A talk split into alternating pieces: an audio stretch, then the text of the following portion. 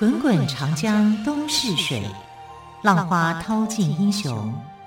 是非成败转头空。古今多少事，都付笑谈中。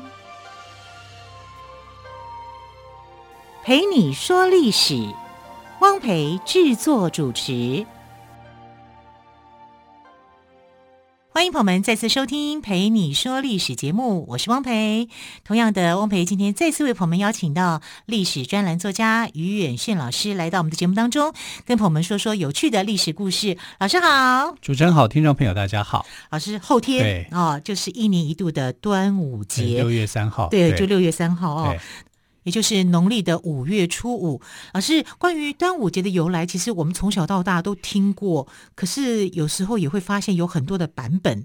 关于这个部分，是不是可以请老师来跟我们说一下？对，端午节我们现在都会认为说，哎，好像就是跟屈原有关的节日嘛，嗯、而且又要吃粽子、划龙舟啊，什么之类的，啊、还要点雄黄啊，对，接午时水啊，嗯、立还有立蛋啊，很多民俗的活动，而且它是中国三大传统节日，中国三大传统节日就是农历新年、对端午节跟中秋节，对对，所以端午节是蛮重要的日子。对，就会在端午节的时候啊，家家户户哦会悬挂这个菖蒲艾草啊，表示驱邪啊。尤其呃这几年疫情严重的时候啊，这个仪式啊仪式感好像呃会比往年做的更丰富，因为大家就想说这个瘟疫赶快把它赶走这样。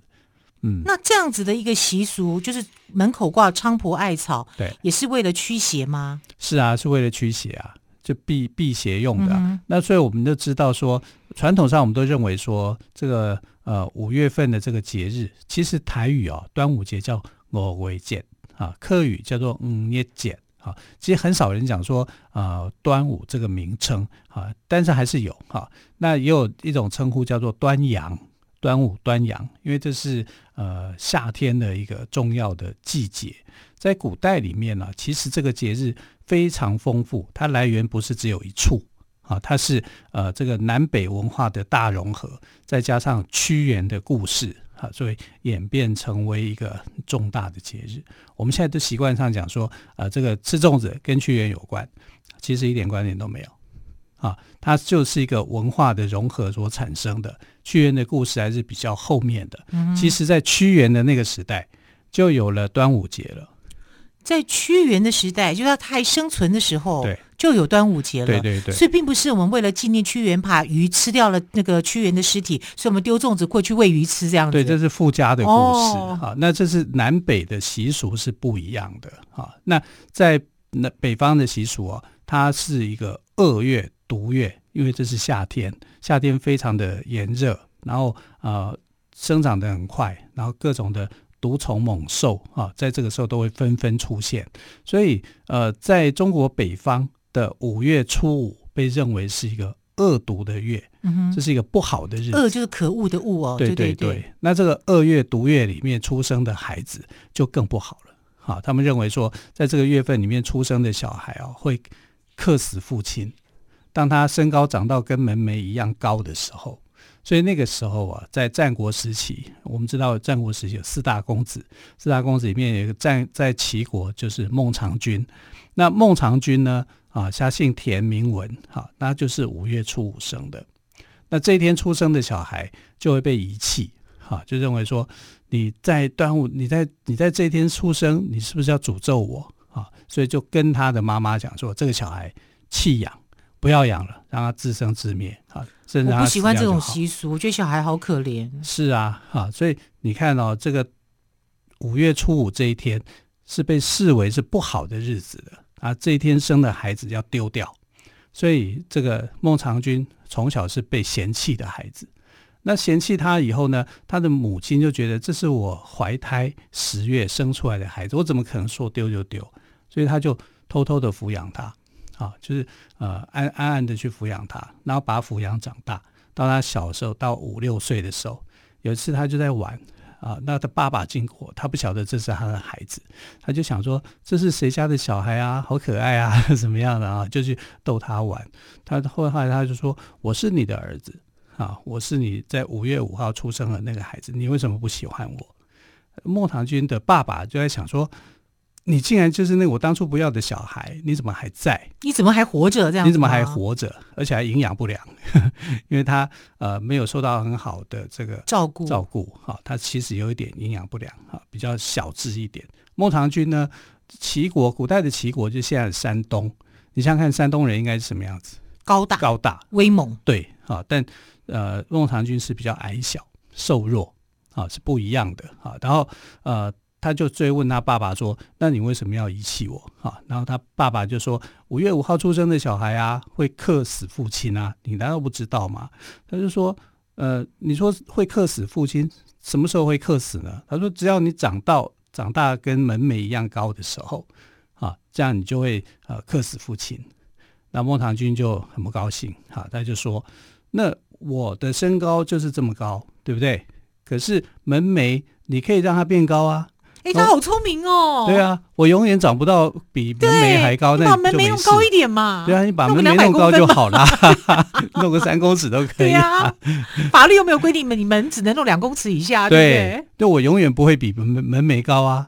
哎，孟尝君的爸爸一听，有道理，有道理呀。我儿子真聪明，对，所以他就对他又刮目相看，好，所以就开始就对他。这个印象就改观了，好，就开始啊，对，你是我儿子，你说的对，好，他才开始去照顾他，哦，他有这一段的辛苦历程。你看哦，五岁以前他是父亲不爱的孩子，甚至想遗弃的孩子，就因为他出生在五月五号这一天令人嫌弃的日子，啊，但是中国的北方的传统就认为说这一天呢，因为是夏天，各种的毒虫猛兽出来。啊，所以我们必须要在这一天里面做一些准备。啊，这些准备就是，其实我们换回现在的术语，就是卫教。啊，这夏天到了，你的卫教观念应该是怎么样？嗯、啊，勤洗手啦，对对对，避免各种的病毒啊，嗯、怎么样啊？你要比较呃注意一点一些卫生习惯。对，对，其实是这样，这是在呃中国北方的观念。好，那。呃，也因为孟尝君的关系啊，让很多五月五号出生的小孩啊，就免于被嫌弃的命运啊。因为这个事情就传开，大家都可以知道，他就是历史上的一个知名的人物嘛。哈，那孟尝君其实评价在《史记》里面哦，并没有特别高。啊，《史记》里面评价最高的四大公子是魏国的信陵君啊，信陵君才是真正那个司马迁心目中理想的人物。啊，那孟尝君不是。啊，孟尝君在当时哦，养士三千，也就是说，他所他所在他门下里面有三千名的这个食客。那食客里面呢，啊、呃，苏东坡就说，你这些食客都是鸡鸣狗盗之徒啊，因为呃，只会学一些杂技的鸡鸣狗盗啊，这样并没有真正的呃有理想型的人物出现，但只有出现了、啊，只有一个，叫做冯欢。啊，所以我们有有小时候有读过这个冯欢买艺的故事啊。那个冯欢就很特别的一个人啊，每他到那边当食客，就嫌伙食不好啊。他每次就拿着他一把长剑，然后就弹了一下，说：“长剑啊，长剑，我们回家吧，因为我们没有鱼吃啊，没有鱼肉可以吃。”那孟尝君讲：“没有鱼肉，我有，就给他。”然后呃，后来他又弹了一下长剑，说：“呃，这个。”没有，我们没有肉吃啊，就给他肉又端上来了。他是这样的一个人，好，那冯欢呢？呃，后来为这个信陵君做了一件事情，就是所谓的冯欢买艺。怎么样的买法？就是呃，孟尝君有一个这个地盘叫薛啊，在薛这个地方呢，他去收租，然后他对薛地的百姓就讲：这个孟尝君好，为了大家的呃着想，你们欠的这些租。啊，田租我都不收了，一把一把火就把它烧掉，因为大家过的日子都不太好，希望大家都过好日子啊，就把这个田田租啊、什么东西啊、赋税啊全免，就把它烧光。哦，孟尝君气死了，他想说：你你，我叫你去收租，你要拿钱给我啊，结果你竟然把我的这些全部给烧掉，这实在是太过分了。可是他没有想到说，他因为做了这个举动。他后来后来得到了很好的祝福，啊，因为后来这个孟尝君的这个顶头上司也是齐齐国的君主去猜忌他，就啊把他放逐啊，就回到他的地盘，回到他的封地哈，就薛地，就薛地的这个民众啊，就非常喜欢他啊，觉得这个君主对他是非常疼爱的，非常疼爱百姓的啊，所以这是关于孟尝君的故事。那我们看孟尝君在这个端午节里面，他就有起了一个很大的作用啊。五月五号出生的小孩，不是不优秀的，不是会克死父亲的，门楣可以加高，而且他后天的努力也很强。啊，这是北方的文化，而且他用他的机智换回了他自己的性命，哎，对对对，跟父亲的一个重视，对，而且他那个时候才五岁而已哦，太厉害了。那我们可以看到，就是说，呃，原来哦，端午节哦，不是呃一时一地，它是呃融合了北方的文化、南方的文化，再加上屈原的故事。然后才变成我们现在这个样子，所以我们说它是专门纪念屈原的，这也不是，也这也不对啊，因为在北方就有了五月五号是二月毒月的这种说法啊。那重要的就在建立一个卫教的观念啊。夏天到了，各种的疾病发生，我们该怎么样的去克服啊？怎么样去做这种改变？所以才会有那种什么呃，我们看到接午时水啦。还有这个呃挂菖蒲艾草啊，这都是防疫的作用。嗯哼，所以就是注意夏日卫生跟防范各种毒虫入侵哦。对对对，那这都蛮重要的。好，更多关于端午节的习俗，我们稍后再请于老师来我们做补充。谢谢老师喽，我们先休息一下，我们再回来喽。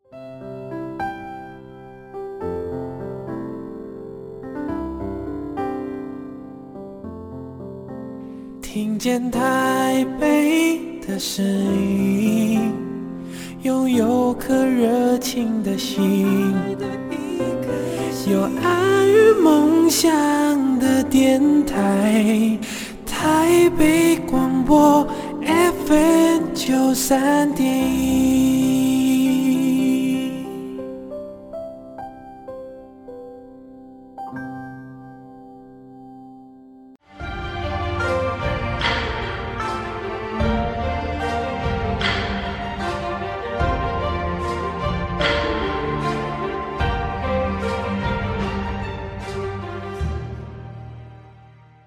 这里是台北广播电台陪你说历史节目。好，我们今天跟特别来宾岳远轩老师谈到了端午节的由来哦，其中谈到了孟尝君，他的命运是他靠他自己搬回来的耶，好厉害哦，翻转了，对，翻转，对，对，对，才五岁耶，就可以想到可以把门楣加高，对，我就我就不会跟门一样高。就符合了，就不会有这种问题。对对对，对，啊，什么克父的传说，这就不是。当你的身高跟门楣一样高的时候，就会克父。哦，他就把说，那你可以把门楣加高啊。对呀，好聪明的孩子。所以他帮助了很多五月五号出生的孩子，免于被歧视，影响力蛮大的。对对对，尤其在古代的中国。好，那我们看，这是中国北方的一种说法。好，那在南方呢，那就不一样喽。南方五月五号这一天呢，其实是一个非常热闹的这个呃带点喜庆的活动。好，为什么呢？因为南方跟北方哦差异很大，北方大部分都是平原，哈，很少有这种呃大江大河、大山。好，那南方呢，多是这种大江大河。大山啊，所以高山流水，在南方是一片水乡泽国啊，所以我们看到南北习俗也不一样。中国北方的习俗啊，这个头发是束发，是绑起来的啊，但南方是断发啊，就是你要剪断的啊。南方为什么要断发呢？因为你在水里面去游泳的时候，如果你是长发的话，你很可能被缠住啊，所以它是断发啊，就是类似像我们现在，我们现在这就叫断发。啊，在古代，其实在中国南方，所以中国南方被视为是蛮夷呀，就是你们不是文明人啊，文明人应该都像我们北方这样束发。哦，其实这个都是说不一定的哈，南北文化是有差异的。那在呃南方的文化最具有代表的就是楚文化，楚文化简单讲就是楚国的文化了。那楚国文化里面呢，有一个特色就是他们在五月五号的时候呢，会去划龙舟。啊，这是划龙舟做什么？祭祀江水女神，就是祭祀水神啊。所以，呃，这个端午节是带有这种祭祀水神的活动的性质。那屈原不是水神哦，啊，屈原是后来投江自尽啊，他这个行为感动了后来的楚国人，认为说他是爱国的，所以就把这个祭祀水神的活动又赋予了这个呃屈原的投江自尽的这个行为，让它变成是一个爱国的行为，然后去鼓吹这个爱国的活动，所以才结合在一起的。假如我们讲说端午节由来是纪念屈原，那屈原我们认定说他是投河自尽的话，那我们很欢乐的去庆祝端午节，不是很怪吗？嗯，所以我们都不会说端午节快乐啊，都说端午安康。哦，真的吗？对 啊，所以就不讲快乐了。对，就因为因为他其实。屈原是不是有投江自尽？这个在历史上还是一个谜团。嗯哼，大部分人都主张是啦，可是其实自古以来都有人怀疑说，呃，你有看到他死掉吗？啊、呃，是，你有看到他的尸体吗？没有啊，那只是一种说法啊。那这个说法里面没有得到具体的佐证，没有得到具体的佐证之后，如果你说他是投江自尽，这是一件很奇怪的事。可是大部分的学者还是朝这个方向去解释，但有另外一方面的学者就说屈原啊没有死，好，这屈原现在当然是死了，但就是说在那个时代里面他没有投江，他是选择另外用一种方式来劝谏楚楚王。我们知道那时候的他的时代的楚王就是楚怀王嘛，楚怀王因为听信了一些谗言，就疏疏远了屈原。屈原其实。这个屈姓在楚国来讲是大姓，因为他是楚国的国姓啊，他被称为叫三闾大夫。三闾大夫所谓的三闾就是三个姓，屈、昭、景这三个姓，这三个姓里面的祭祀的主管官员哈，就三闾大夫。那这三个姓呢，又是从楚国的国姓，楚国的国姓叫做芈啊，这是从芈姓里面过来的。啊，就《芈月传》的芈吗？对对对，哦、啊，所以。屈原，你也可以称呼他叫芈平，因为他的原是他的字，好，他的名字叫做屈平，啊，所以你也可以叫芈平或者叫芈原，好，那后来因为屈是他的这个姓氏有有分别嘛，啊，他是屈昭景啊，三闾大夫，所以他其实在楚国的地位是很高的，啊，在屈子嘛，哦，对，屈子，屈子，屈子是。呃，负责祭祀的，对，啊，他等于在国内的话，他是祭祀官。那祭祀就是因为呃，南方巫术很盛行，所以他有另外一个身份了，他是楚国的巫师系统底下的人。哇，啊，祭祀旁边不是有一些巫师嘛？对，他是这个巫师系统底下的人，所以有人就说，呃，屈原没有死，他是回复到他的这个巫师的身份，继续为楚国祈福。是这样的啊，所以呃，所以很多种说法啦，有很多种说法。其实还有人反对说是呃，这个端午节习俗从屈原来的，啊，是因为在屈原之更早之前啊，伍子胥啊，伍子胥的故事也被认为是说是这个端午节的由来。那伍子胥又比屈原要来更早，因为伍子胥是春秋时代的人啊。伍子伍子胥后来就是因为吴王夫差不听他的这个劝谏嘛。啊，他死掉以后啊，他就说：“你把我的眼睛挂在城墙上面，我要看着越国攻进来。”好，这吴越战争，好，所以他也被视为是一个代表。所以我们可以知道说，其实端午节屈原是最后的，嗯哼，啊，最后一个，他其实中原文化跟南方的楚文化相互结合起来的一个呃综合性的一个古老的文化。啊，等到屈原的时代。那就是后人为了要纪念他，所以给了他这样的一个说法，说啊，屈原是五月五号这一天投汨罗江过世的，好，所以这一天呢定为叫端午节。其实这样的一个解释是有点笼统的、武断的啊。他我们可以讲说，呃，端午节是南北文化的一种融合，好，所以你可以看到我们现在端午节里面有各种的习俗，吃粽子，还有呢。还有香包，香包啊，这都是驱邪，这是从北方习俗来的啊。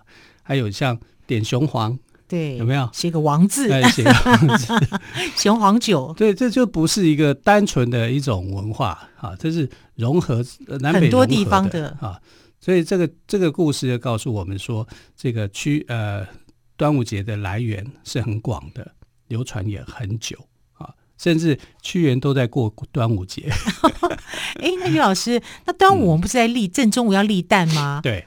那我看很多人都立得起来，一定要。我是想说，如果我不在这一天立蛋，也立得起来吗？我的问题是在这里，应该可以吧？好，我们等下可以去研究一下。对对对对对对可以立蛋。我觉得这个习俗还蛮有意思的。每次在端午节的这个呃午时的这个时刻哈，大家都在立忙着立蛋。其实这就是一种寻找安康了。所以你刚刚讲的很好啊，就是端午节我们不去。特别的去认为这是一个欢天喜地的一个节日，我们会认为说这是一个平安的日子，对，啊，这是一个很好的概念。那其实古代到端午节这一天的话，它有点像是国定假日，我们现在也是国定假日啊。在端午节的时候，这天也是啊。那希望他全家能够团圆啊。我们中国人为什么叫做三大传统节日？这个三大传统节日呢，就是要家族要团圆，对，啊，就是春节、端午。跟中秋啊，这三个都被视为是这个中国的三大节日的关系。不过今年真的是因为疫情的关系哦，嗯、大家为了不要想远离这个疫情啦，所以就是很多家庭的活动都取消了。不过我觉得呃，健康平安最重要，有缘全家人不是有缘啦，有机会等着疫情减缓，大家随时都可以在一起。对呀、啊。所以，呃，端午节在这个疫情期间呢，就显得格外的更有意义啊，因为它就是一个防疫的重要节日啊。这一天里面，我们所做的其实很多都是跟防疫的观念是有关的，有关的啊，菖蒲艾草啦，甚至是在胸前啊，这个挂一个香包啊，这些都是去驱除这个瘴疠啊。所在古代的人认为说，我这样的话会让我的身体平安。嗯哼，啊，那。呃，古代的驱除瘴疠，那对我们现在来讲，就是我们要远离疫情，我们要做好自己的随身的保护啊。尤其上个月、这个月，每天的这个确诊人数是多的，哈，我们这更要自求多福、啊。尤其在端午节的时候，这个意义一定要去彰显出来。嗯，嗯好，端午节是一个。在我们来说是一个很重要的日子，很多朋友呢做香包，像小时候我们做的香包哦，跟现在的香包都是多各式各样。以前我们香包都自己做，现在香包都外面买现成的就可以了。可是如果说爸爸妈妈因为小朋友现在有的是在家里视讯上课对啊，那么不管怎么样，如果在家时间多的话，爸爸妈妈也可以跟小朋友互动手做，我觉得也这这也是一种乐趣。对啊，还有吃粽子，你看现在台湾一年四季到头都可以吃到粽子。老师，你讲到重点了。一年四季都可以吃粽子，可是我觉得在这一天，我们会特别觉得好像应该也要吃。对哦，平常呢，我们真的是走到哪个路边都可以看到在卖粽子。可你你会觉得说可吃可不吃，可是，在端午节这一天，你总觉得不吃个粽子好像怪怪的。对呀、啊，因为呃，端午节这天吃才会觉得有有价值感跟那个仪式感。对，好、哦，那其他天吃就觉得好像就是吃就是吃一餐这样子。对 好，更多呃端午节的习俗，我们明天再请于远逊老师来告诉我们喽。老师，谢谢您，好谢谢，亲爱的朋友，我们明天再会，拜拜，拜拜。